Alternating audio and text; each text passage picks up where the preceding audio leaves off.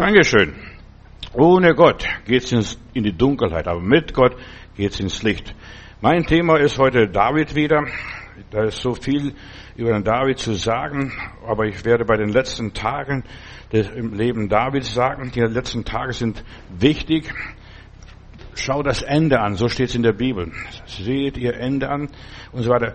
Und die Überschrift, das, was ich heute über das Leben Davids habe, nimm dich nicht so wichtig nimm dich nicht so wichtig. Viele Menschen nehmen sich so wichtig. Ach, ich bin so wichtig. Mich hat man nicht gesehen, mich hat man nicht begrüßt, mich hat man nicht gefragt, mich hat man nicht angerufen, mich hat man nicht eingeladen. Nimm dich nicht so wichtig. David hat am Schluss seines Lebens kalte Füße bekommen. Da musste ein junges Mädel in Wärmen sogar noch, verstehst? So weit war, die haben keinen Sex miteinander gehabt, steht ausdrücklich in der Bibel. Aber das junge Mädchen musste David wärmen, weil er kalte Füße hatte. Er zitterte, hat Alzheimer gehabt wahrscheinlich. Das war das Ende Davids. Wie wirst du enden? Wie werde ich enden? Wir wissen das nicht. Nimm dich nicht so wichtig. Wir sind alle sterblich. Auch die großen Heiligen und die mächtigen Leute müssen alle sterben. Die gehen mal von der Bildfläche verschwinden. Und so weiter. Spurgeon ist zum Glauben gekommen, da hat es draußen geschüttet, also ein bekannter Prediger in London damals, hat vor tausend Leute Leuten gepredigt, hat eine große Kirche gehabt mit über 10.000 Mitglieder und Zuhörer jeden Sonntag. Und der ist zum Glauben gekommen, war ein junger Bursche, musste irgendwo hin und es hat geschüttet und geregnet. Dann ist er in die nächste, nächstbeste Kapelle gegangen in der Kirche und hat zuge wollte zuhören Gottes Wort. Er wollte mal Gottes Wort hören. Und was passiert? Der Pastor ist nicht da gewesen wegen dem schlechten Wetter. Ein Ältester, der gar nicht so groß beredet war, äh, hält die Andacht und er liest Stammbaum Jesu. Der wurde geboren, zeugte Söhne und Töchter und starb. Der wurde geboren und lebte so und so viele Jahre und äh, zeugte Söhne und Töchter und starb dann haben die Leute gedacht, Mensch, jetzt endlich hat man so einen jungen Burschen, weil der, im Gottesdienst, da sollte man richtig eine evangelistische Predigt halten, aber er zeugte, er wurde geboren, zeugte Söhne und Töchter und lebte und so viele Jahre und starb. Ist das wirklich der Gipfel jetzt? Und dann hat der Spürtchen sich gerade in diesem Gottesdienst bekehrt, denn er hat gedacht, guck mal, das ist das ganze Leben. Geboren werden, man zeugt Söhne und Töchter und man stirbt wird man so und so viel alt. Der eine mehr, der andere weniger. Der eine mit 50 Jahren stirbt, der andere mit 90 Jahren und der andere mit 100 vielleicht. So, was ist das Leben? Also nimm dich nicht so wichtig. Das ist meine Botschaft. Aus, als Auszug aus dem ganzen Leben Davids. Wir haben letztes Mal betrachtet, aber zu viel Text gehabt. Nur die Hälfte konnte ich nur vorbringen von dem, was, was mir so aufs Herz lag. Und ich werde irgendwann später die, das Thema behandeln, David noch, denn so schnell wird man nicht fertig mit dem David, denn der steht über tausendmal in der Bibel. Aber ich lese zuerst ein Bibelwort aus Galater Kapitel 2, Vers 20, da heißt es, darum leben wir nicht mehr ich, damit, also damit, jetzt lebe ich nicht mehr ich, sondern Christus lebt in mir. Mein vergängliches Leben auf dieser Erde äh, das ist jetzt im Glauben an Jesus Christus, dem Sohn Gottes, der mich geliebt hat und so weiter, der für mich gegeben worden ist. Das ist jetzt mein Leben. Christus lebt in mir. Ich lebe nicht mehr. Wir sind mit Christus gekreuzigt. Das ist die nächste Überschrift, was der Paulus hier an die Galater schreibt. Wir haben aufgehört zu leben, wenn wir gekreuzigt werden. Ja, wir hängen am Kreuz und die Vögel fressen uns. Ja, die Römer ließen die Leute ganz bewusst am Kreuz hängen, bis die verwest sind und bis die Raben oder Geier die Leute gefressen haben. Und die Via Appia, äh, da sind mal Tausende von Leute gekreuzigt worden, bis von Pompeji bis nach Rom. Ich bin mit Christus gekreuzigt, ich habe aufgehört zu leben. Und David lebte als König, er lebte für Gott, Gott war Nummer eins in seinem Leben. Er war ein Mann nach dem Herzen Gottes. Das habe ich letztes Mal euch versucht zu sagen. Und wir wollen jetzt mal sich uns ein wenig bisschen mit, David beschäftigen. Seine Aufgabe, was war? Er lebte für Gott, kämpfte für Gott, er spielte für Gott, er dichtete für Gott. Alles, was er tat, er für den Herrn. Manchmal versagte er. Er war ganz Mensch mit seinen Höhen und Tiefen. Und wir haben gesehen, er ist Mensch und Menschen müssen sterben, denn Menschen ist gesetzt, einmal zu sterben. Nimm dich nicht so wichtig. Wir wollen sein Ende betrachten. Ganz stark wichtig. Wenn du sein Ende weißt, dann weißt du in etwa, so in etwa war sein Leben. Auf und ab. Geben und nehmen. großzügig sein, nicht kleinlich.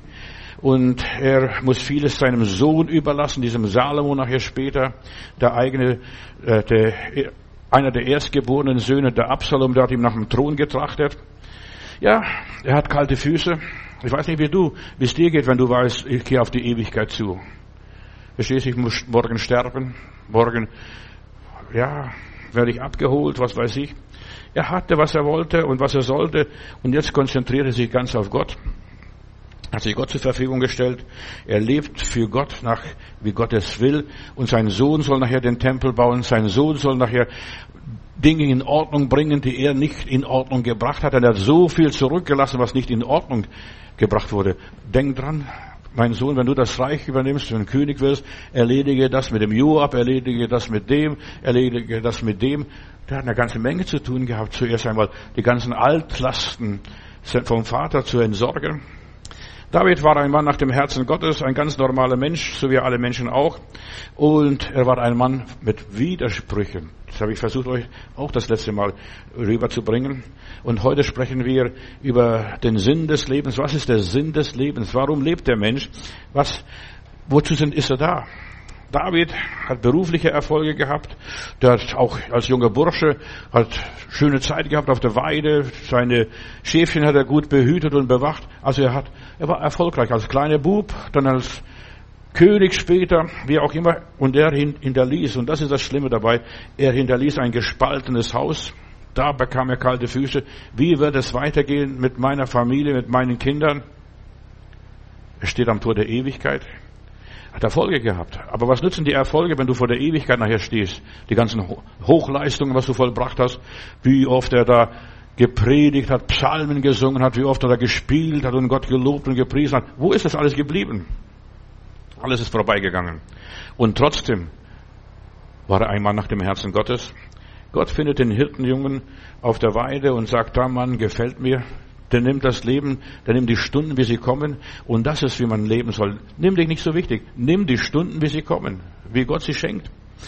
Er war demütig, hat sich nichts eingebildet. Ich werde sowieso nichts mitnehmen. Ich werde sowieso eines Tages alles verlassen müssen. Er hat sich nicht wichtig genommen. Er war demütig. Menschen mit, nach dem Herzen Gottes sind demütige Menschen, die nehmen sich nicht wichtig. Ich bin eines Tages nicht mehr da, aber da sind andere Leute da. Da ist der Herr Jesus da, da ja, nächste Generation nach mir. Menschen nach dem Herzen Gottes sind herausragende Persönlichkeiten und trotzdem ganz normal, ganz normal. Sie sind vielleicht überdurchschnittlich gut begabt, die können was, sind politisch vielleicht erfolgreich, sind vielleicht aus einem guten Hause oder auch nicht. Aber David war bescheiden. Er sagte, da bin ich als König Jetzt, das, vorher war ich mal Schafshirte und da habe ich meine, meine Schafe verteidigt. Jetzt verteidige ich die Menschen. Jetzt verteidige ich den Namen Gottes, was auch immer ist. Einen einfachen Hirtenjungen nimmt der liebe Gott. Einen Menschen, auf, auf den die anderen gar nicht groß runterschauen. Was will der junge Bub? Verstehst du? Der wird König. Nicht der älteste, kräftige und beredete Mann, dieser Eliab, der Bruder, älteste Bruder Davids. Nein. Salbe den Jüngsten, den Kleinsten. Der hat wahrscheinlich nicht mal eine Schule besucht gehabt. Weißt du, nicht alle Leute konnten damals zu jener Zeit lesen, bis vor gar nicht so langer Zeit hier bei uns in Deutschland, in Europa, Mittelalter, denk, die wenigsten Leute war, konnten lesen. Deshalb gibt es die Schriftgelehrten, die dann Testament schreiben, Geschichte aufschreiben oder die Dinge notieren. So, David war ein einfacher Bursche. Und da lese ich in 1 Samuel Kapitel 17, Vers 28. Und als Eliab, sein ältester Bruder, ihn reden hörte, als er zu dem, auf dem Goliath zugehen wollte und so weiter, wurde er zornig über David und sprach, warum bist du hierher gekommen? Lausbub, warum bist du hergekommen? Und, wen, und wem hast du die wenigen Schafe dort gelassen? Er hat gar keine große Herde vielleicht fünf, sechs, sieben oder zehn Schäfchen, verstehst du? Der war nicht so superreich oder seine Eltern. Wem hast du die wenigen Schafe gelassen in der Wüste? Ich kenne deine Vermessenheit und deines Herzens Bosheit. Du bist nur hierher gekommen, um den Kampf zu sehen. Weißt du, Plötzlich hält der ältere Bruder ihm so Leviten vor, liest vor. Und David hat den Kampf entschieden. Der ältere Bruder hat den Kampf nicht entschieden. Der war zu feige. Der hat sich mit, Sa mit Saul hinter der Wagen versteckt, hinter der Wagenburg. Du siehst, die Feiglinge gewinnen nicht die Schlacht. Nur Menschen, die mutig sind. Und David war ein mutiger Tapferer Junge. Kleiner Junge, tapferer Junge, bräunlicher Junge, hat Locken gehabt. Schön. Gott trifft selbst die Wahl und macht mit diesen Leuten Karriere. Und als Goliath, der Feind der Juden damals sah, wer auf ihn zugeht, du kommst zu mir wie zu einem Hund und, und so weiter. Du kommst zu mir wie zu einem Hund mit einer Steinschleuder und dergleichen. Und er hat erfolgreich gekämpft. Allein David nahm die Herausforderung für den Kampf an. Du siehst, was war David? Wir sollen sein Leben anschauen als Ganzes. Nicht nur, was er bei der Geburt war, vielleicht ein Findelkind, vielleicht das letzte Kind und der fernen Liefen irgendwo da, verstehst du, oder der, der Jüngste. Wir, wir sollen von Anfang bis zum Ende das Leben eines Menschen anschauen und dann das Leben nicht so wichtig nehmen. Das Leben geht vorbei. Wir sind hier in der Entscheidungsphase. Wir entscheiden den Kampf, wie wird es ausgehen mit, mit dem Volk Gottes, mit dem Reich Gottes, mit dem Willen Gottes. Und David entscheidet. Und du bist hier für ein paar wichtige Entscheidungen auf dieser Welt. Dass Gottes Ehre, Gottes Ruhm gemehrt, vergrößert wird. David nahm diese Herausforderung an und er sagt, ich gehe. Er war kein Feigling. Wichtige, gute Menschen, tapfere Menschen, Menschen nach dem Herzen Gottes sind keine Feiglinge. Die bieten die Stirn an und sagen, ich, ich gehe, komme ich um, so komme ich um. Sterben müssen wir so, wieso alle einmal. Also er wagt es, er war kein Feindling, er hat keine Menschenfurcht gehabt. Saul hat aus Menschenfurcht versagt. Wir kennen ja seine Geschichte. Er wollte den Israeliten damals gefallen, als er gegen Amalek kämpfte. Da heißt es in 1 Samuel 15, da lese ich, und da gab Saul schließlich nach, ja, ich habe gesündigt, ich habe deine Anweisungen und den Befehl des Herrn nicht befolgt, aus Angst, aus Angst. So viele Menschen haben die Hosen voll, haben Angst. Was denken die Leute? Was denken die Medien? Was denken die Geschwister? Was denken die Freunde? Die tun das nicht, was sie tun sollten, aus Angst. Und David hat keine Angst, nicht mal vor seine eigenen Brüder gehabt. Die lachen mich aus. Dann zieht er die Waffenrüstung von Saul an und er sagt, nein, also hier in dieser Rüstung kann ich mich gar nicht richtig bewegen. Da bin ich nicht flott, nicht beweglich. So. Und Saul gab zu, dass er besorgt ist was andere Leute denken, was die anderen Leute sagen. Auch hier in der Schlacht, stelle mal vor, ich bleib mir mit bei diesem Goliath, denn letztendlich hätte der Saul auftreten sollen. Er war eines Hautes länger, wie alle anderen, aber er war feige. Gott gebraucht kleine, einfache Leute, schlichte Leute, aber mutige Leute. In Sprüche Kapitel 29, Vers 25, da lese ich, Menschenfurcht stellt eine Falle, Menschenfurcht stellt einem Menschen eine Falle, wenn wir Angst haben vor der Polizei, vor der Öffentlichkeit oder das Reden, da hat man Frosch im Hals oder sonst irgendetwas. Weißt du, Leute haben Angst und sie tun das nicht, was sie tun sollten. Überwinde deine Ängste. Und es ist so wichtig, dass du diese Falle überwindest und an dieser Falle vorbeigehst. Menschenfurcht ist eine Falle. Und David hat erreicht, was er wollte. Saul hat es nicht erreicht. Er hat den Zweck seines Lebens nicht erfüllt. Er hat versagt vor den Philistern. Die haben ihn geköpft und seinen Sohn ebenfalls, diesen Jonathan, weil er feige war. Aus welchem Grund auch immer. Wir wollen vom David lernen. Nimm dich nicht so wichtig. Auch wenn du Herausforderungen im Leben hast, geh auf diese Herausforderung zu. Und du bist von Gott gewollt. Für irgendetwas bist du auf dieser Welt für den lieben, vom lieben Gott gewollt. Du bist als Original geschaffen und stirbt nicht als eine Kopie. Die meisten Leute sterben als Kopien. Die passen sich an. Verstehst du? Dumme Leute, die passen sich den Massenmedien an, die orientieren sich, was der sagt, was der sagt, was jener sagt und so weiter und suchen sich das Beste vielleicht ein bisschen raus, aber das ist alles. Wie viele Menschen fürchten sich und könnten so viel erreichen in ihrem Leben, wenn sie nicht die Menschenfurcht hätten? Nimm dich nicht so wichtig. Nimm dich nicht so wichtig. Viele Menschen sind bereit, auf Kosten der Wahrheit, auf die und so weiter zu verzichten, dass sie die Dinge nicht tun, was sie tun sollten, war das was Wichtiges, worauf es ankommt. Sie beugen sich vor der öffentlichen Meinung. Die Wahrheit wird nicht anerkannt und nicht getan. Tu die Wahrheit. Viele Menschen möchten nicht so in eine Ecke gedrängt zu werden. Sekte, Fundamentalisten, Rassisten, Quertreiber, Querdenker oder was weiß ich, was alles da ist. Ja, sei ein Querdenker. Denk anders. Und David war so ein Querdenker. Der, was will denn der? Nur Querdenker gewinnen den Prozess und die Sache. In aller Liebe. Die Feiglinge nicht. Die wischiwasche Leute, die sich dann impfen lassen, die sich dann, äh, was heißt ich, zehnmal am Tag testen lassen. Die werden es nicht gewinnen. Das sind Feiglinge, aber die Mutigen, die werden überleben. Die werden überleben, die ganze Geschichte. Und dann kommt dieser Saul mit seiner Rüstung und sagt, David, probier doch wenigstens in der Rüstung. Du brauchst eine gescheite Ausbildung.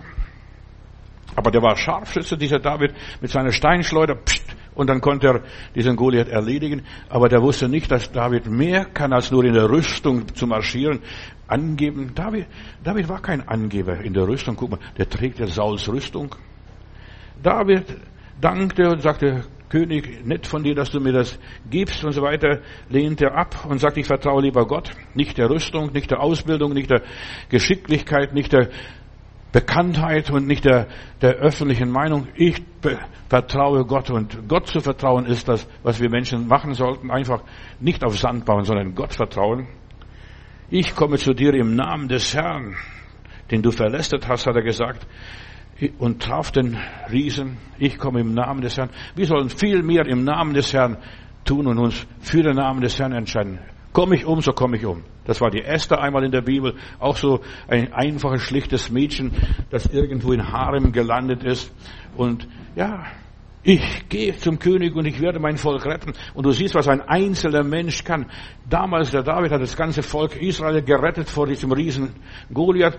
Die Esther das ganze Judenvolk gerettet äh, vor diesem Holocaust, was damals blühte, was dieser Haman anrichten wollte. Ja, ein einzelner Mensch, wenn es Mut hat, kann was erreichen. Und das sind die, sind die Highlights im Leben eines Menschen. Und das ist, was Gott zählt. Ein Mann oder eine Frau nach dem Herzen Gottes. Menschen nach dem Herzen Gottes, die sind alle von Gott abhängig wie die Esther, bitte bet Mardochai für die Geschichte, ich habe jetzt einen schweren Weg und so weiter. Sie übergeben ihre Probleme Gott und Gott soll ihre Probleme lösen auf seine Art, nach seiner Methode. Mit Gott, meine Lieben, sind wir immer überlegen und auf der Gewinnerseite. Das ist der Mensch. Bilde nichts ein. Nicht wir haben die Schlacht gewonnen, sondern der Herr hat für uns gestritten. Das hat, konnte David sagen. Der Herr war mit mir, der Herr hat mir geholfen, der Herr ist, hat bis mir beigestanden. Der Herr. Und das ist, da kriegst du noch mehr Siege in deinem Leben, je mehr du dem Herrn die Ehre gibst. Nicht, das war ich nicht, das war der Herr. Natürlich sind so viele fromme Charismatiker, da habe ich ein bisschen ein Aber gegen diese Leute, wenn sie was nicht tun wollen, dann sagen, der Herr will es nicht, verstehst du? Und der Herr lässt es nicht zu oder, oder der Herr mag es nicht. Nein, wir sollen nicht den Herrn, den Namen Gottes missbrauchen, sondern wir sollen den Herrn im richtigen Moment, am richtigen Platz loben. Der Herr hat mir den Sieg gegeben hat mir geholfen und so ist er ein Favorit und ein Champion geworden. So, mit Gott sind wir überlegen. Wir fühlen da nicht allein gelassen. Sobald wir auf andere Menschen verlassen sind, sind wir von allen guten Geistern verlassen. Verlass dich auf den Herrn. Verlass dich auf den Herrn. Und dann wirst du nicht verlassen. Ja. David rechnet mit der unsichtbaren Welt. Ist Gott für uns? Wer kann gegen uns sein? Und wir sollten viel mehr mit den unsichtbaren Gott rechnen. Jemand ist hier und ich weiß, und bin gewiss und ich bin sicher, jemand ist hier. Du musst es nicht sehen und ich muss es auch nicht sehen. Ich werde umgeben von einem Berg voller feuriger Rosse. Das ist, wie, wie wir für Gott stehen können. Ich gehe hin und ich kämpfe und ich weiß, Gott ist da. Ich bin nicht allein. Feurige Rosse, die, wenn wir von Rossen in der Bibel lesen, immer wieder, das sind Engel. Engel sind Gottes Pferde, die das durchziehen, die das bewerkstelligen, die das machen. Und David wurde von einem Berg voller feurigen Rossen umgeben, als er dann zum Goliath ging. Der musste da gar nicht groß auf die Steinschleuder gucken. Der musste gar nicht äh, hier künsteln und was machen. Nein, Gott hat es schon gesorgt. Diese Rosse haben gesorgt, dass, dass, dass er pfeilsicher geschossen hat. David war mit seinem Gott erfolgreicher als der König Saul und später beneidete er ihn, verfolgte ihn, war eifersüchtig auf ihn. Warum? David hat sich auf Gott verlassen. Saul hätte auch sich auf Gott verlassen können, denn er war ein gesalbter König, er war nach dem Willen Gottes, er war gesalbt und Gott hat ihn sogar berufen und sogar erwählt auf eine mysteriöse Art und Weise. Er hätte das sein können, was David gewesen ist, aber der König Saul hat seine Stunde verpannt und verpasst. Und dann hat er es gefürchtet. Und du siehst, wenn man Gott nicht fürchtet, fürchtet man sich vor Menschen. Auch dieser kleine David. Die Mädels haben draußen auf der Straße gesungen. Äh, Saul hat tausend erschlagen und David hat zehntausend erschlagen. Das war so ein Schlager, so ein Hit. Ja, und das konnte das nicht mehr hören, macht das Fenster zu, ich will das Gesänge auf den Straßen nicht mehr hören. Und er fürchtet sich und dann will er den David sogar umbringen. Stell mal vor. Und David wollte ihm nichts Böses. Im Gegenteil. Er, sein Prinzip war, ich tue nichts Unrechtes. Und deshalb ist es so wichtig, dass wir als Menschen nach dem Herzen Gottes nichts Unrechtes tun, was Gott beleidigen könnte, was Gott in Misskredit ziehen würde. Ich möchte den Gesalbten Gottes, diesen Saul, damit der war gesalbt, auch wenn er die Salbung verloren hat. Er war immer noch der König äh, von Gottes Gnaden. Menschen nach dem Herzen Gottes kann man am Umgang mit seinen Feinden sehen, wie man auf seine Feinde reagiert oder wie man ja, die Feinde behandelt, seine Widersacher, seine Konkurrenz. Da kannst du den Gesalbten erkennen den Mann nach dem Herzen Gottes. Wie geht er mit seinem Feind, mit seiner Feindin, mit ja, seinen Widersacher um?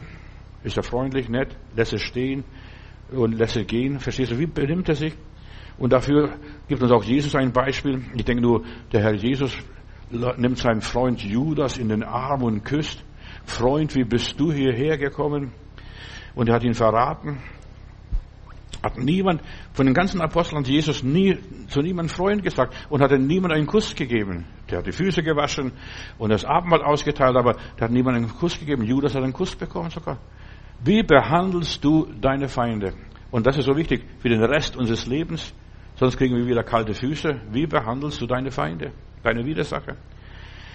Und er strafte den Judas nicht. Der Herr Jesus, der war großzügig. Er überließ Gott. Der soll selber mit dem Kerl fertig werden. Und der ist fertig geworden. Der ging hin und er hängte sich, weil der gemerkt hat, ich habe unschuldig Blut vergossen. Weißt du, Menschen nach dem Herzen Gottes, sie überlassen Gott die ganzen Angelegenheiten und die nehmen an, okay, mein Freund, wie bist du hierher gekommen?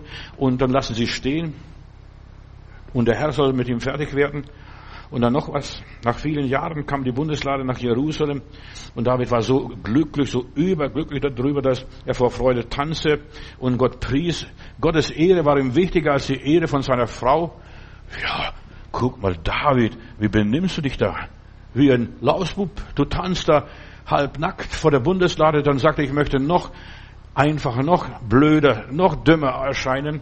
Weißt du, vor Gott konnte gar nicht blöd genug sein einfach nicht, oder einfach, ja, und schlicht und so weiter. Er tanzt vor dem Herrn.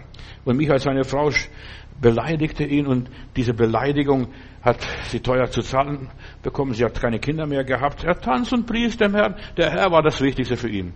Und deshalb, Geschwister, ein Mensch nach dem Herzen Gottes lässt die anderen stehen. Der kann wenn er Anbetung macht, einen Handstand machen, Kopfstand machen kann, er sich auf dem Boden legen, was, Purzelbäume schlagen und was weiß ich, was er machen kann. Das ist sein Bier. Weißt du, ich würde das vielleicht nicht machen. Aber wenn jemand das machen möchte, dann Franz von Assisi, als er starb, äh, hat sich in seiner Kapelle nackt ausgezogen und sagte, ich möchte nackt meinem Gott begegnen. Ja, kannst auch machen. Sich vor dem lieben Gott nackt ausziehen und sagen, Gott, ich möchte nackt vor dir begegnen. Ich bin nackt zur Welt gekommen und ich gehe auch nackt von dieser Welt. David will Gott anbeten. Und auch Franz von Assisi und viele dieser großen Heiligen, die haben ja, ihr Leben total Gott hingegeben, die wollten nichts mehr haben. Und wer war reich? Er hat sein ganzes Reichtum verschenkt, allein Gott zu ehren. Und das ist so wichtig. Unsere Werke bleiben bestehen, wenn wir immer das hinter unserer Arbeit, hinter unseren Werken hinschreiben, Soli Dio Gloria, allein Gott die Ehre wie Bach gemacht hat. Weißt du, das sind große Werke, was Bach geschrieben hat. Und wenn er was geschrieben hat, Sole Deo Gloria, allein meinem Gott zu ehren. So, und David tanzt hier vor dem Herrn und freut sich. Du siehst also, was ein Mensch ist nach dem Herzen Gottes. Und das lese ich hier, 2 Samuel Kapitel 6, Vers 22. Und ich will noch geringer sein, sagt David, als ich jetzt bin. Ich will gar nicht sein in seinen Augen. Ein Mensch, nimmt sie nicht wichtig. Ich will gar nicht sein vor den Augen Gottes. Ich bin Staub. Ich bin ein Klumpen Lehm. Verstehst du, aus den Stoffen dieser Erde bin ich gemacht worden. Das Material, aus dem ich bestehe, kannst du für fünf Euro hier in der Apotheke kaufen, diese Grundstoffe. Das meiste ist ja Wasser, was ich habe. Und ich schwitze und schwitze es aus. Und dann trinke ich wieder, verstehst du? Und das ist das Leben. Das Geben und Nehmen, Geben und Nehmen, Geben und Nehmen. Und ja, Menschen nach dem Herzen Gottes sind demütig, nehmen sich nicht wichtig. David wird alt und Intrigen und Streitigkeiten, Zwistigkeiten zwischen seinen Nachkommen bestimmt das Leben, das Leben von David weiter. Und ich sag euch, weißt du, wir bauen unser Haus und was wird es sein, was du bereitet hast? Verstehst? Was wird es sein, was du gearbeitet hast? Wer kriegt dein Geld? Wer kriegt äh, dein Erbe? Da kommt wahrscheinlich die Müllabfuhr und dann sorgt das alles und kommt alles in Container und wird irgendwo da entrümpelt. Verstehst? Was, was bleibt von unserem Leben übrig? Ich will dich nicht entmutigen, aber ich will nur helfen, dass wir darüber nachdenken, was ist das Leben? Ich will noch geringer werden, hat David gesagt. Und dann kommt Salomo, der erbt das alles und der räumt da ein paar Sachen auf im Leben, aus dem Leben Davids. Er räumt es auf, verstehst du? Er, er räumt es auf, dann müssen die Kinder nachher alles aufräumen. Ich habe in Stuttgart einen lieben Bruder gehabt, der hat immer geschimpft, wenn ich Opfer aufgenommen habe. Man verlangt, ich war der erste Pastor, der so Beutel durchgehen ließ in der Gemeinde und Geld aufgenommen hat. Denn wir müssen ja Miete bezahlen, wir müssen Strom bezahlen, wir müssen so viele Rechnungen bezahlen für das Reich Gottes. Das Reich Gottes gibt's nicht umsonst. So, da habe ich Geld aufgenommen und dann hat er geschimpft. Man gibt das Geld zu dem Herrn, die linke Hand soll nicht wissen, was die rechte tut. Das ist egal. Der Zehnte ist berechenbar, in aller Liebe. Zehn Prozent von meinem Einkommen. Almosen geht niemand was an, was ich gebe.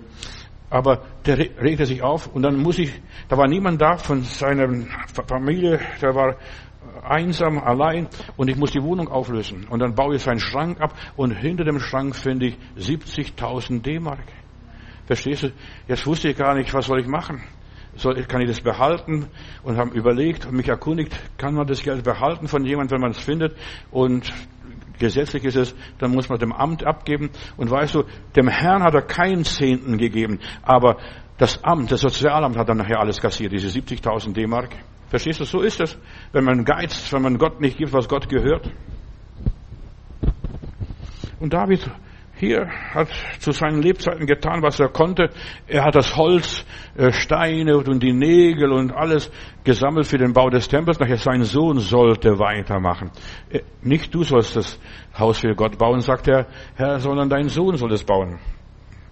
So, so viele Menschen, die man liest nur ihre Stärken, was sie leisten, was sie können, was sie vollbringen, aber das Leben besteht aus Stärken und Schwächen. Und David hat eine ganze Menge Schwächen gehabt, der alte David. Und wir sehen, was hier mit diesem David gewesen ist. Äh, er war ein Mann des Krieges und Salomo war nachher später der Mann des Friedens. Er hat die Dinge geordnet, aber David musste kämpfen und das Leben eines Menschen besteht aus Kämpfen, kämpfen, kämpfen, kämpfen und nochmals kämpfen. Wenn du aufhörst zu kämpfen, bist du beim Verlieren, beim Abbauen und beide waren von Gott begünstigt als auch gestraft, Saul, Salomo und äh, David miteinander. Jeder hat seinen Senf abbekommen, auf seine Art und Weise. Man kann nachher nur noch eine Totenklage machen und sagen, ja, der Arme, was der alles geleistet hat oder nicht geleistet hat. Weißt du, wenn Beerdigungen stattfinden, da werden immer noch nur Lobreden gehalten. Das hat er gemacht und das hat er gemacht. Und er wird in Erinnerung bleiben, wir werden seiner nicht vergessen. Aber das ist kaum unter der Erde, hat man den schon vergessen, in aller Liebe. Das ist das menschliche Leben. Das ist das menschliche Leben. Ja, der eine war fähig und David war fähig, Schuld zu erkennen, Schuld zuzugeben, zu vergeben. Er war groß im Vergeben, der alte David hier.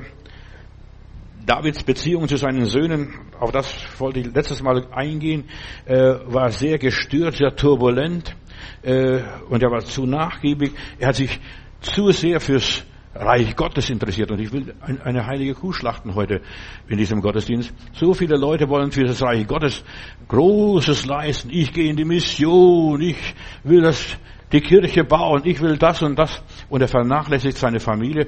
Die Familie ist wichtiger als das Reich Gottes. Deine, ich meine Gemeinde, Kirche und so weiter. Die Beziehung zu Gott ist zuerst mal das Wichtigste.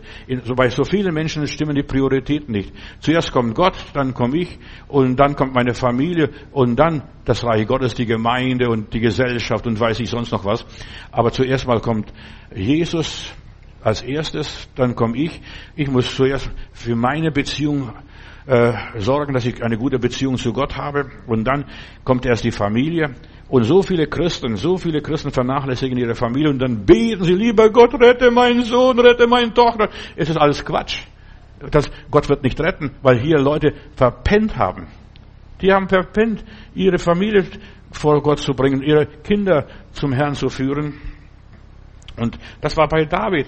Er hat verpennt, für seine Familie zu sorgen, für seine Söhne zu sorgen. Er hat keine Zeit für seine Söhne gehabt. Das Reich Israel geht. Wir müssen an die Front, wir müssen kämpfen, wir müssen arbeiten, wir müssen das und das. Aber die Familie kam vor die Hunde. Denk Absalom.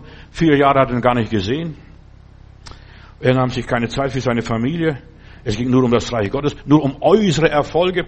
Was nützt denn einem die äußeren Erfolge? Ein Häuschen, ein Auto, paar Mal im Urlaub im Jahr und was weiß ich, was einer sonst leisten kann, wenn die inneren Erfolge nicht da sind. Die inneren Erfolge sind wichtiger als die äußeren Erfolge. Ehe sich Absalom gegen seinen Vater erhob, und so weiter hat er seinen älteren Bruder äh, und so weiter, dieser Amon getötet und so weiter. Der Vater hat nichts gesagt. Der war traurig zwar, betroffen, aber der hat nichts gesagt, der hat ihn nicht ermahnt. Und so viele Eltern ermahnen ihre Kinder nicht, lassen es laufen und opfern der Sünde. Weißt du, so viele Leute opfern ihre Kinder dem Teufel in aller Liebe. Nein, das machen wir nicht. Nein, da geht Vater und Mutter arbeiten, damit sie Geld haben, damit sie sich was leisten können. In aller Liebe. Ich habe nichts gegen Arbeit und gegen Fleiß und so weiter, Leistung. Aber vernachlässige nicht dein Haus, deine Familie, und manche Vater, manche Mutter müssten Buße tun, wenn, zuerst mal, bevor sie für ihre Kinder beten, Buße tun und sagen, lieber Gott, vergib uns, wir haben hier vernachlässigt, wir waren, wir waren Materialisten, wir waren Götzendiener, wir tanzen um das goldene Kalb. Und jetzt, was ist mit unserem Kind? Verstehst du, drogensüchtig und dergleichen?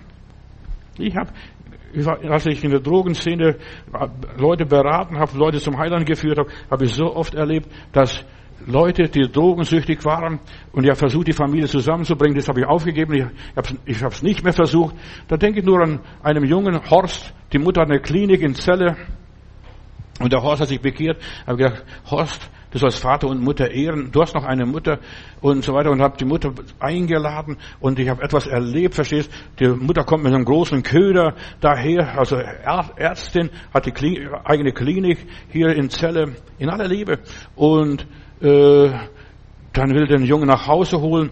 Guck mal, ich habe dir alles gegeben. Du konntest Abitur machen, du konntest die Klinik auch übernehmen. Das könnte jetzt heute deine Klinik sein.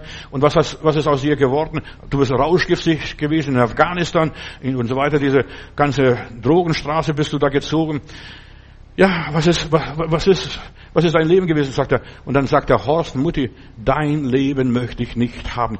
Du hast bist geschieden, du hast x Männer gehabt, aus deinem Leben ist nichts. Guck mal, ich war wenigstens rauschgiftsüchtig, ich war wenigstens glücklich. Hi war ich, verstehst du? Ich war, ich habe mein Leben genossen und jetzt habe ich den Heiland bekommen und ich möchte das Leben, das du lebst, deine Klinik, kannst behalten, kannst geben, wem du willst, aber nicht mir. Ich möchte deine Klinik nicht haben. Und er hat die Klinik nicht eingenommen. Dann hat er geheiratet und weißt was der Haus geworden ist? Postbote in Leonberg. Der hat der Postbote, und er war ein guter Postbote, der hat sogar ein Ölfläschchen mitgenommen und wenn die Klappen beim Briefkästen nicht richtig gingen, quietschen, hat er noch geölt. Weißt du, er war ein guter Postbote und drei Kinder gehabt und Gott hat ihn gesegnet. Das ist das Letzte, was ich weiß. Verstehst du? Aber Mutti, du kannst deine Klinik für dich selbst behalten. Ich möchte dein Glück nicht. Weißt du, viele Menschen wissen nicht, was Glück ist. Die denken nur Materialismus. Wenn ich meine Klinik habe oder wenn ich das habe, eine große Firma, Nein, ich, ich, ich bin glücklich. Verstehst du? Ich habe meine Trips geworfen, ich, ich habe das Leben genossen. In aller Liebe, ich könnte noch andere Beispiele nennen, was ich erlebt habe, wo die Menschen kamen. Hier ein Vater auch aus, aus Dings und der hat erfahren aus Stuttgart und der Sohn war hier in Berlin, äh, war mal rauschgiftsüchtig, ist zum Heiland gefunden und hat zum Heiland gefunden und ist nicht mehr nach Hause gegangen. Der Vater kam her und als er hörte, dass er bei uns in der Gemeinde ist, dann sagte er, um Himmels Willen, lieber wäre mein Sohn rauschgiftsüchtig geblieben, und statt in eine Sekte zu geraten. Du siehst, solche und solche gibt es. Statt Gott zu danken, dass der Junge jetzt kein Rauschgift mehr nimmt und nicht mehr auf den Strich geht und nichts mehr Böses tut als solches, sondern ein normales, anständiges Leben tut. Aber der Vater, der dreht sich um und als er hört, dass wir eine freie Kirche sind, verstehst du, und dann, wer, mein Sohn sollte lieber in der äh, rauschgiftsüchtig sein. So sind viele Eltern nur materialistisch, nur gebildet sein, legen großen Wert auf die Bildung. Was nützt die ganze Bildung, wenn der Mensch dann nachher vor die Hunde geht? Und lauter Intellektuelle, ich, Entschuldigung, aber das war in der Hippie-Zeit damals, in den Jesus-Bibel waren es keine Dummköpfe, das waren gebildete Menschen, die haben gesagt, nein, wir möchten nicht das, was meine Eltern gemacht haben. Die haben gegen diese Eltern protestiert, nur noch dem Materialismus nachzulaufen. Äußerlich erfolgreich, aber innerlich haben sie versagt. Und die, der Horst hat seiner Mutter alles vorgehalten, was er alles, was er alles gemacht hat. Warum er ausgezogen ist, warum er in eine Drogenszene gegangen ist. Er hat das alles erzählt. Wäre euer Leben anders verlaufen, hat er gesagt, dann wäre ich heute noch bei euch. Aber euer Leben ist Mist gewesen. Und dieses Leben, das ihr geführt habt, das möchte ich nicht leben. Das gefällt mir nicht. Absalom ja, hat ein inneres unsichtbares Brandmal von seinem Vater gehabt und so viele Menschen laufen herum mit einem unsichtbaren Brandmal. Tut mir leid, dass ich das sagen muss.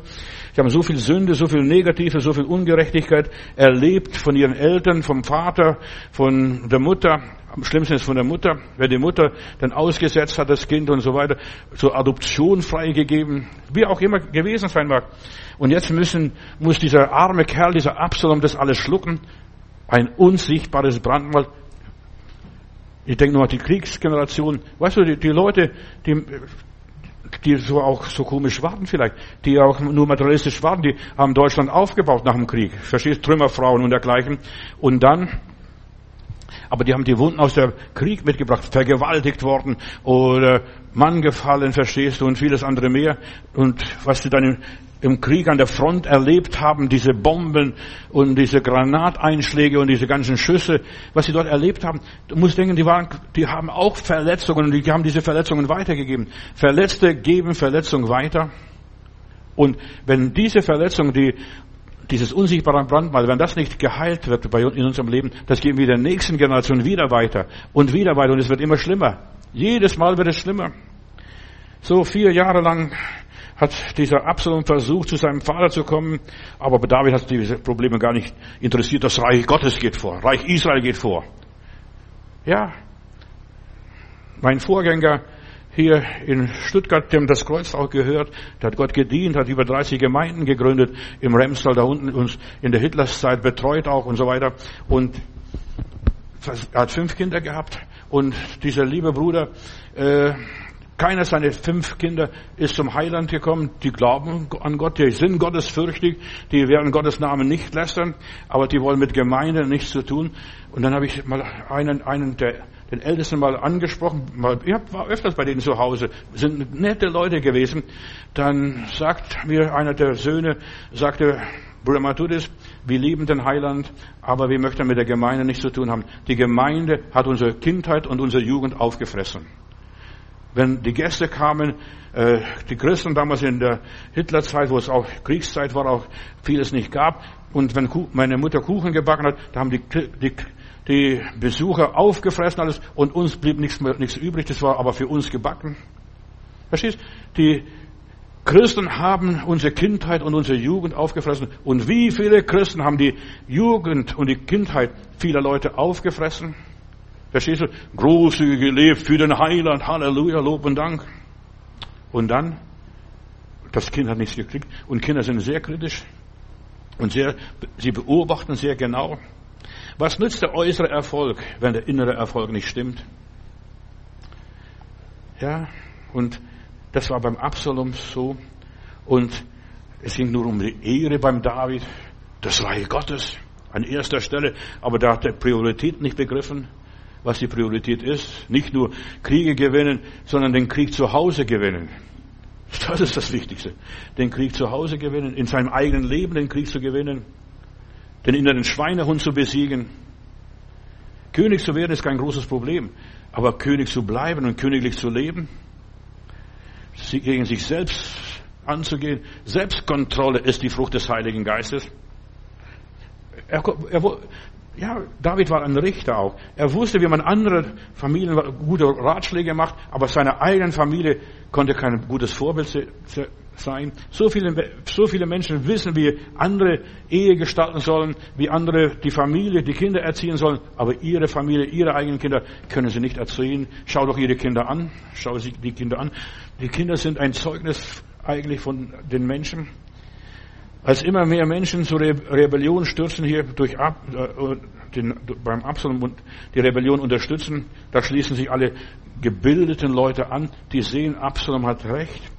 Absalom ist ein sensibler Mensch, ist nicht so hart wie David, nur Reich Gottes, der Name des Herrn und so weiter. Nein, er geht, er geht auf die Leute ein.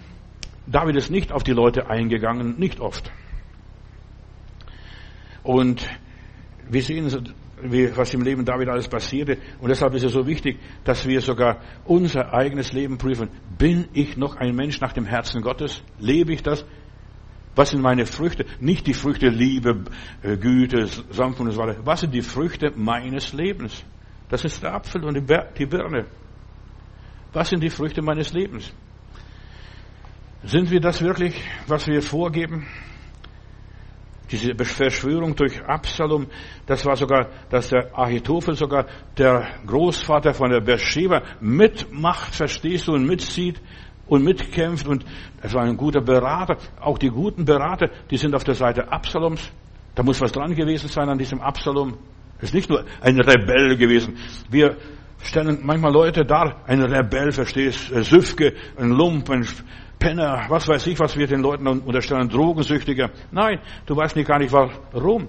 Als wir hier unsere Arbeit in Berlin anfingen am Breitscheidplatz, da haben wir, drei Wochen habe ich auf dem Breitscheidplatz evangelisiert und missioniert und da habe ich viel Zeit gehabt, mit den Leuten dort am Ort zu verbringen. Und da kamen manche Leute, warum sie das sind, was sie sind. Ja, der eine hat die Arbeitsstelle verloren, dem anderen ist die Ehe auseinandergegangen und bei den anderen ist dies und jenes passiert und der andere kam aus der DDR, ist nicht richtig angekommen damals, da, da ist er geflohen, ist gar nicht hier richtig angekommen. Die Leute haben ihm, was heißt, blühende Landschaften versprochen und er hat gar nichts von diesen blühenden Landschaften gesehen. Und er sagt, ich bin so frustriert, wäre ich bloß in der DDR geblieben. Denke noch an manchen, verstehst Jetzt haben wir dass die Mauer weg ist, verstehst aber mancher wäre dankbar, dass er dort geblieben wäre. Ja, und die blühenden Landschaften, was ist aus diesen blühenden Landschaften alles geworden? Alles nur Sprüche. Und viele Leute sind enttäuscht an Sprüchemacherei. Auch geistlich und religiös. Sprüche. Wir sollen unseren Glauben auf einem festen Fundament bauen. Ja, durch David können wir lernen, Mensch zu sein. Werde Mensch und sei ein Mensch zu den anderen Menschen. Ja, das Menschliche ist so wichtig. Nicht so heilig, ich bete zehn Stunden am Tag, liest die Bibel ein paar Mal durch im Jahr. Verstehst? Nein, das ist gar nicht so wichtig. Lebst du auch die Bibel? Für mich ist so schwierig, wenn ich eine Zeile in der Bibel lese, die auszuleben, da brauche ich manchmal ein Jahr. Das ist kompliziert. Das Wort Gottes auszuleben, das umzusetzen. Was heißt das? Was will der Herr da? Und so weiter. Wiedergutmachung, das war David ja, er hat wieder gut gemacht, wo er konnte und wurde sich, ließ sich auch beschimpfen von diesem Schimmi, dem Nachkommen Sauls. Das Leben anschauen, das Ganze. Der wird beschimpft, verflucht. Du Blut, drünstiger Hund. Weil, ja, das den Thron Sauls eingenommen hat. Und David hat sein Bestes getan und sein Bestes gegeben und sagt, vielleicht hat Gott gesagt, dass er mich verfluchen soll, mich mit Dreck und Steinen bewerfen sollte. Weißt du, auch Beleidigung gehört zur Heiligung. So viele Menschen glauben, wenn du Christ bist und dich alle loben, auf der Sänfte tragen. Nein, Beleidigungen gehören auch zur Heiligung. Wenn niemand dich mit Dreck bewirft, dann weißt du nicht, was Dreck ist. Aber David wurde beworfen und David erlebt Undank. Und wir müssen lernen, auch mit Undank zu leben, Undank zu ernten. Nicht nur Dankeschön, Pastor, dass du das und das gemacht hast. Nein, du darfst dich schimpfen. Es ist frustrierend, von undankbaren Menschen äh, konf konfrontiert zu werden. Aber die gibt es in unserem Leben mehr als genug. Undankbare Menschen. Ja, undankbare Kunden. Du hast dein Bestes gegeben, gute Arbeit hingelegt und dergleichen, aber die Leute sind undankbar. Undankbare Freunde. Du, hast geholfen aus der Patsche, bist beigestanden, hast, ja, Kredit gegeben, hast irgendwas weiß ich, was du gegeben hast, und dann sind sie undankbar, klagen dich so womöglich noch an. Hast nur Gutes getan, hast Liebe gezeigt und so weiter, warst höflich und dann lassen sie dich fallen wie eine heiße Kartoffel. Der Moor hat seine Pflicht getan, ich kann gehen.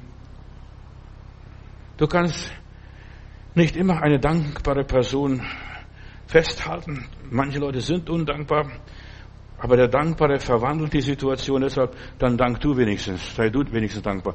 Was ihr wollt, dass euch die Leute tun, tut's ihnen. Also sei ein Mensch, sei ein Mensch. Ist so, so vieles, was ich aus dem Leben Davids hier rausholen kann und raus kann, kann und so weiter. Lass Gott die Probleme, auch die undankbaren Sachen. Gut, dass, dass mir niemand dankt. Warum? Wenn mir niemand dankt, dann habe ich vom Himmel ein Dankeschön zu erwarten. Wenn hier auf Erden dir niemand dankt, dann wirst du umso mehr Dank bekommen vom Herrgott. Ja, in aller Liebe. Und überlass auch die Probleme, die du geleistet hast und dein Bestes gegeben hast, dich aufgeopfert hast, dich verzehrt hast, deine Freizeit geopfert hast, was weiß ich, dein Urlaub geopfert hast und du erntest nur Undank, sag Gott danke, dass ich weiß, ich bin bei dir, habe ich Kredit noch, bin bei dir gut angeschrieben. Ja, er wurde gedemütigt von Leuten, denen er Gutes getan hat, genau das, von, genau das Gegenteil bekommen. Und du siehst, sein eigener Sohn, seine eigenen Kinder, von den anderen Söhnen steht nicht viel in der Bibel. Er hat noch elf Söhne gehabt hier in Jerusalem. Also nicht nur diese sechs Söhne, die vier, die gestorben sind und die zwei, die noch lebten. Nein, er hat noch elf Söhne gehabt insgesamt. Und von denen hört man gar nichts. Wo sind die geblieben? Ich habe oft gefragt, wo sind die elf Söhne Davids geblieben? Von denen hörst du nichts mehr. Hat er die gar nicht ernst genommen? Waren das nicht seine Söhne? Davids Leben ist von Höhen und Tiefen geprägt. Er war ein Mensch. Nimm dich nicht so wichtig, ist meine Botschaft. Nimm deine Erfolge nicht so wichtig. Nimm dein Versagen nicht so wichtig. Nimm deine Beleidigung nicht so wichtig. Nimm deinen Undank nicht so wichtig. Ja, schätze das, was Gott dir gibt. Das bist, dann bist du ein Mann nach dem Herzen Gottes. Und ich denke hier an so viele Geschichten von David, was im Davids Leben war. Diese Krise, und er hat eine Menge Krisen in seinem Leben gehabt, wie er diese Krisen bewerkstelligt. Das erste war eine große Hungersnot, als hier dreijährige Hungersnot war im Lande. Nicht nur beim Ahab, dass die große Hungersnot war, sondern auch beim David. Und David bat Gott um eine Erklärung für diese Hungersnot. Was ist die Ursache? Er geht in sich. Er schlägt nicht um sich, sondern er geht in sich. Und das ist David. Er geht in sich und fragt, was ist die Not und findet heraus, dass Sauls, ja, dass Saul äh, hier die Heviter, ein Stamm auch, die zu äh, Gilead, Gilead, Gilead gehört haben, äh, umgebracht haben, einige Leute in Gibeon hier und und die Gibeoniter hatten eine Vereinbarung und diese Vereinbarung wurde gebrochen. Äh, in Josua Kapitel 9, Vers 15 da wurde dieses Gelübde gesagt, ihr könnt hier bleiben. Die haben betrogen. Die Lügner haben betrogen. Wir kommen von weit her. Wir sind, ja, guck mal, Knäckebrot und die Schuhe durchlaufen, die Kleider durchwetzt. Könnt hier bleiben. Und David hat dann, äh, Josua hat sie dann hier gelassen. Aber hier, da waren, da waren ein paar Leute, die Saul ermordet hat. Und wir lesen dann, äh, Saul geht, David geht nach und fragt, was ist da los? Und als er das Problem gelöst hat, dieses geheime Problem, das sein Vorgänger eingebracht hatte. Sein Vorgänger, der König Saul, als er das gelöst hatte und äh, hier die Gibeoniter recht getan hat und entschädigt hatte, dann gab es wieder zu essen. Die Hungersnot war vorbei. Und es ist so wichtig, dass wir unsere Geschichte aufarbeiten. John Knox war eingeladen, in eine Stadt in England zu predigen und er sagt, da kam in diese Stadt und plötzlich drehte er sich um und sagt, nein, hier werde ich nicht predigen. Hier werde ich nicht predigen. Und alle Leute waren erschüttert. Warum? Wir sind so fromme Gesellschaft, so fromme Menschen. Wir sind alles Kirchenleute, was hier, einschließlich der Bürgermeister. Was ist hier passiert? John Knox sagt, nein, ich spüre ja von Gott den Eindruck, hier an euren Händen klebt Blut. Und ist wieder weggegangen ihr habt ihr seid dann etwas schuldig geworden. Und dann sind sie in der Geschichte nachgegangen, drei, vierhundert Jahre später, also nachgegangen, der Bürgermeister alle Akten und durchgesucht und haben festgestellt, dass da viele Leute ermordet worden sind im Ort, im Dorf, in dieser Ortschaft, verstehst, wo er predigen sollte. Und dann sagt nein, hier werde ich nicht predigen, hier ist Blut, das vor Jahrhundert, also das haben die nachher später selber festgestellt, vor Jahrhunderten passiert ist. Wir sollen auch da manchmal die Ursachen suchen, warum manches da ist. Warum Deutsche so viele Probleme mit den Zähnen haben, Zahnprobleme haben und so weiter. Weißt du, ich sag's euch, ob es einen passt oder nicht.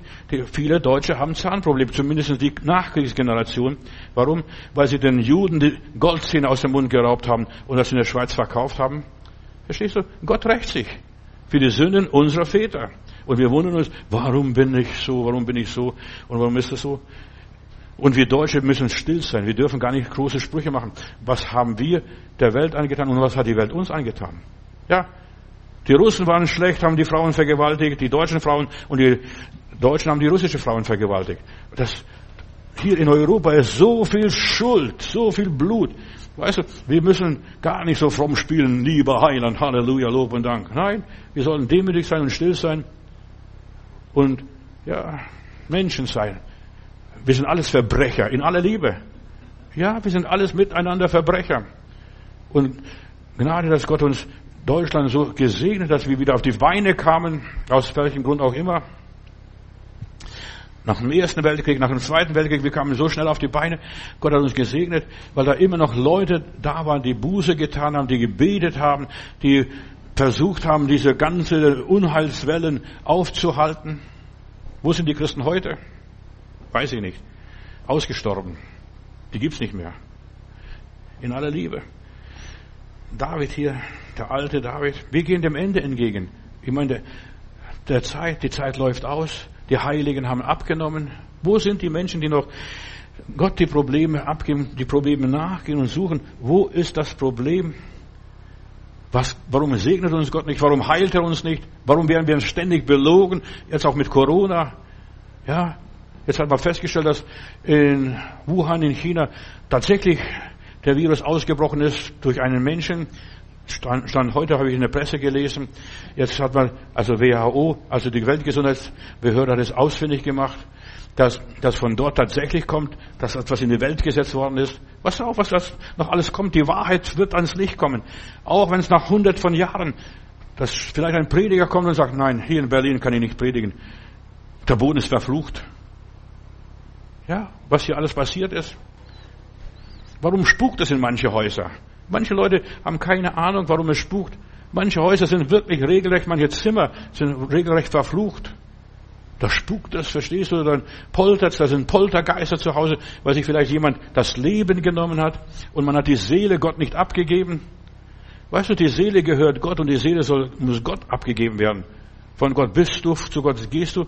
Und deshalb ist wichtig, dass man muss keine große Predigt halten bei der Beerdigung, aber man muss die Seele und den Leib und den Geist Gott abgeben. Von Erde bist du, zu Erde sollst du werden. Und nicht wie ein Hund verscharren. Hier in Berlin werden die Leute wie Hunde zurzeit verscharrt. Da stirbt einer und da wird er gleich vom Sozialamt entsorgt, weil da keine Angehörige mehr da sind. Und viele haben keine Angehörige mehr. Werden eingeäschert. Aber die Seele schreit nach Rache. Das Blut schreit nach Rache. Und das war beim David so, mit diesen Gibeoniter, bis es entschädigt wurde und bis die Sache bereinigt wurde. Auf Gottes Art und Weise. Und er befragt den Herrn, was soll man da machen? Und David stimmte dann zu und sagte, ja, ihr könnt an den Söhnen Sauls rächen, ihr Gibeoniter, ihr habt das Recht hier zu rächen. Und er übergibt den ganzen Hausstand oder die Familien da, die vom Saul noch übrig sind, dem, den Gibeoniter macht mit denen, was ihr wollt könnt sie laufen lassen oder könnt euch rechnen. Damals gab es Blutrache, denn Jesus hat für unsere Sünden bezahlt. Das ist wahr. Aber das Blut schreit wie das Blut Abels zum Himmel. Ich bin ermordet, ich bin vergewaltigt, ich bin ausgeraubt. Ja, und dann wurde hier äh, wurde eine Mutter von zwei Hingerichteten normalerweise soll, ließen sie die Leichen liegen, verstehst du, grausam war das, die Geier sollen die Leute fressen, aber da war eine Mutter von zwei Hingerichteten, die saß die ganzen Sommermonate an den Leichen und die hat die Raben verscheucht. Und dann hat David gesagt, guck mal, so hat die Mutter diesen Jungen lieb gehabt. Auch die schlechteste Mutter ist noch eine gute Mutter in aller Liebe. Und wir sehen hier, und die Gibeoniter ließen dann zu, dass man sie dann anständig begräbt. Und die sterblichen Überreste hat er dann äh, den Nachkommen Sauls übergeben. Und dann hörte die Hungersnot auf. Die Probleme hören auf, wenn die Seele, das Blut zur Ruhe gekommen ist. Nicht nur, ich glaube an den Heiland und das ist alles gut. So schnell geht es nicht, ihr Lieben.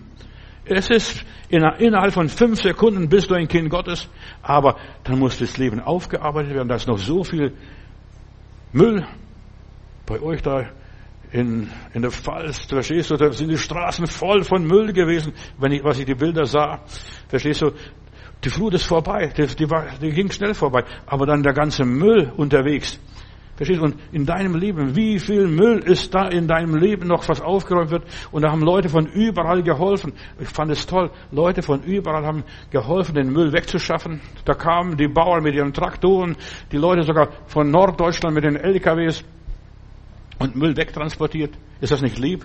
Verstehst du? Und genauso, wir müssen auch den Müll in unserem Leben entsorgen. Und dann gucken, wo ist die nächste große Mülldeponie, die meinen Müll nimmt. Ja, ich habe einen Hippie in Stuttgart, der hebt die Hände und sagt, Pastor, ich möchte beten. Er sagt, bitte, bete jetzt. Hebt er die Hände und ich weiß nicht, was er alles gebetet, aber ich weiß nur ein Gebet, was er gesagt hat. Lieber Gott, ich danke dir, du bist die größte Müllhalde des Universums. Bei dir kann ich alles abladen. Du bist die größte Müllhalde des Universums. Bei dir kann ich alles abladen. Und du kannst beim Heiland alles abladen. So der alte David. Ja, er darf alles abladen, kriegt kalte Füße. Du sollst nicht mehr in den Kampf gehen, haben die Leute gesagt, du bist schon zu alt und so weiter. Aber mach dein Leben in Ordnung. Weißt du, wir haben auch das Alter, auch das Alter ist eine Phase im Leben. Es ist keine Krankheit, das Alter. Das Alter ist da, dass man wieder zur Besinnung kommt, dass man drüber nachdenkt, was war mein Leben? Was habe ich erreicht? Was habe ich nicht erreicht? Ist das wirklich alles? Stell doch dir in deinem Leben diese Frage. Ist das wirklich alles, was ich erreicht habe? Guck mal, ich bin jetzt so und so alt. Was hast du bisher geschafft? Und wir wissen ja, David hat Probleme gehabt.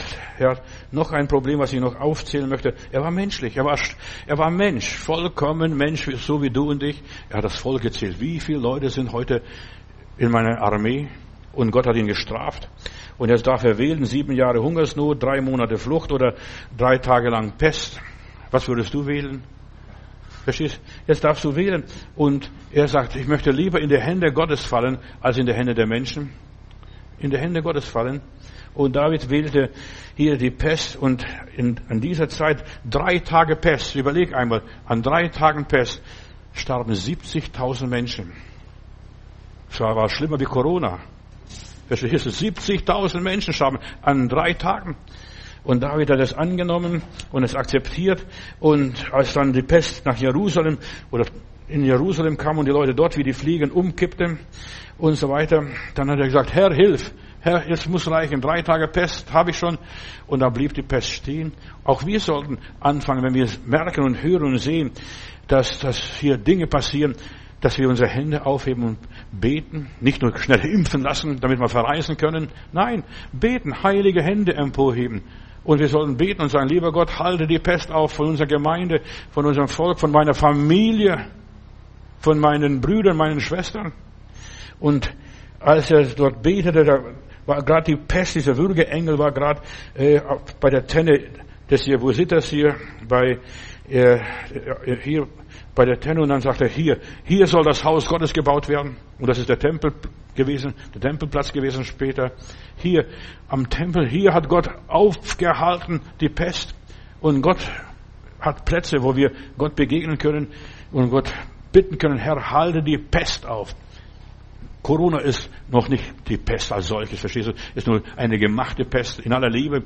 Da gibt es noch ganz andere Pesten. Und die Pest wird noch lange bleiben. Nicht nur drei Tage, wie hier diese Pest. Da, die, da wirst du noch lang damit kauen und arbeiten müssen.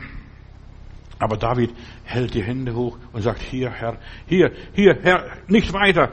hier am Sionsberg, hier soll die Pest aufhalten. Und dann sagte, ja, wir bauen hier dem Herrn ein Haus. Und Salomo hat später hier den Tempel gebaut, einen wunderbaren Platz, der wurde aufgefüllt. Kannst nachlesen in 2. Könige.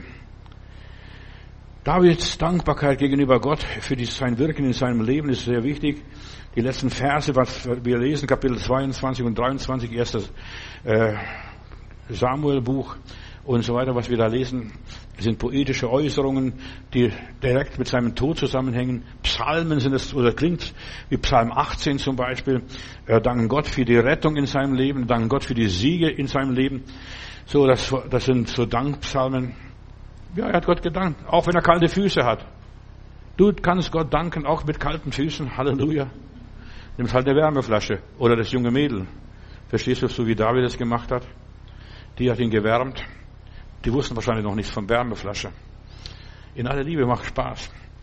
Davids letzte Tage, ja, als er merkte, der Tod naht sich, da hat er diese Abishak genommen und sie hat ihn gepflegt, betreut. Und ist so wichtig, dass wir wissen, dass er alles dann seinem Sohn übergeben hat. Mach du das, ich kann das nicht mehr. Man, weißt du, nicht, dass man sich selbst aufgibt, sondern mach du das, dass man aus den Händen gibt.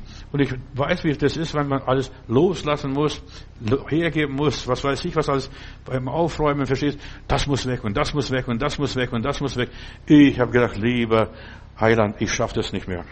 Ja, und was wir alles zusammengesammelt haben, ich glaube drei, drei komplette Service, oder mehr oder andere Sachen noch. Verstehst alles zusammengehamstert. Der ist gestorben, hat das alles dem Pastor nachher gegeben und der Pastor hat irgendwo im Schrank untergebracht, aber gar nicht gebraucht. Und wir haben so viel in unserem Leben, was wir gar nicht brauchen. Wir sollten loslassen. Wir merken, es geht dem Ende zu, loslassen und einfach vergeben und einfach Ordnung schaffen in seinem Leben.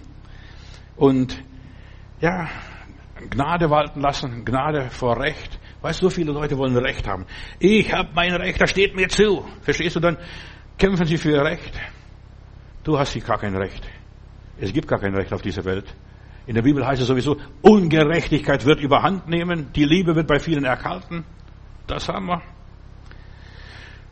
Du solltest Gnade walten lassen, einfach Gnade regieren, Gnade, Vergebung, Güte, ja, Barmherzigkeit walten lassen nicht nur um Gerechtigkeit kämpfen. Ich weiß, weißt du, am Schluss stehst du da, Gott, habe ich wirklich alles getan, was ich tun sollte? War das alles in Ordnung? War das vor dir recht? Vor Menschen mag es recht sein, zehnmal recht sogar. Aber war es vor dir recht, lieber Gott? War es vor dir recht? Kannst du das akzeptieren? Kannst du das annehmen? Und aus diesem forschen, jungen, frischen David wurde ein gebrechlicher Mann, der nur zittert. Davids Tod wird in einem kurzen, schlichten Nachruf überliefert. Keine Totenklage. Da, da ist niemand, da ist nicht Salomo, der eine große Totenklage hält, oder irgendein Priester, da ist niemand mehr da, so richtig, verstehst Die sagen, der ist so zwielichtige Person gewesen, ein widersprüchlicher Mann, wie ich da neulich gepredigt habe. Was soll man da groß erzählen? Bevor wir lügen, sagen wir lieber gar nichts. Und da heißt es, hier vom David, da lese ich, also legte sich David zu seinen Vätern und wurde begraben in der Stadt David. Die Zeit aber, die König David gewesen ist und so weiter, über Israel war 40 Jahre, sieben Jahre war er König in Hebron und 33 Jahre in Jerusalem. Das war sein Leben. Das war sein Abstieg. Und was war alles noch passiert in seinem Leben? Das wird gar nicht groß erzählt. Aber was nützt es den Menschen, die äußeren Erfolge? Noch einmal, was nützen die großartigen Siege, auch geistlich? In dem Namen Jesu haben wir den Sieg. Für was? Morgen liegst du wieder auf der Schnauze. So kenne ich die Leute.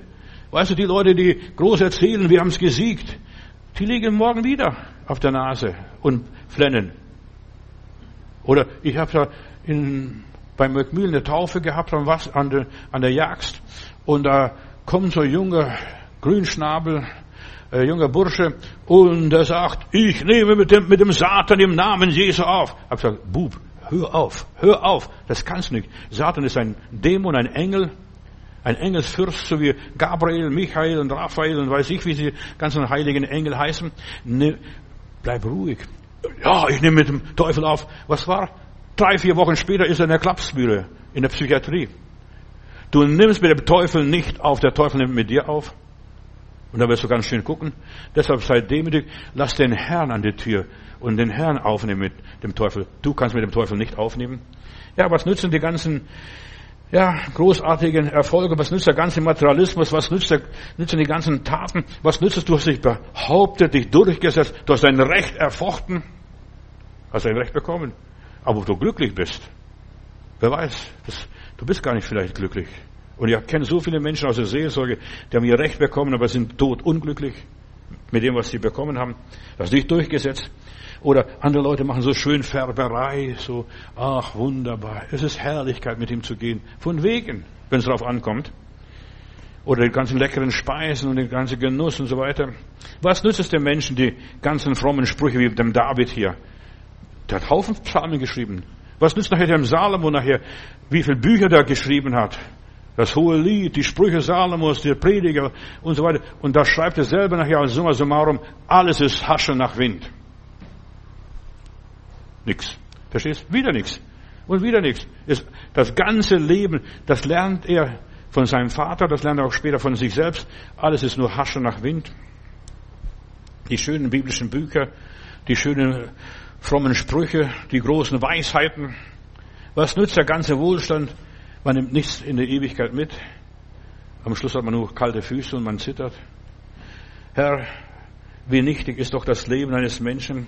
Selbst so einen großen, frommen Menschen wie David oder Salomo oder wer es auch immer gewesen sein. Alle müssen ihre Throne verlassen und sie stehen nackt vor dir und sie bringen nichts mit. Herr, lehre uns bedenken, dass wir sterblich sind, damit wir klug werden. Bei uns zählen nicht die Erfolge, Herr. Das ist alles nur das Äußere, das Innere. Was konntest du, lieber Heiland, lieber Heiliger Geist, in unserem Leben bewirken?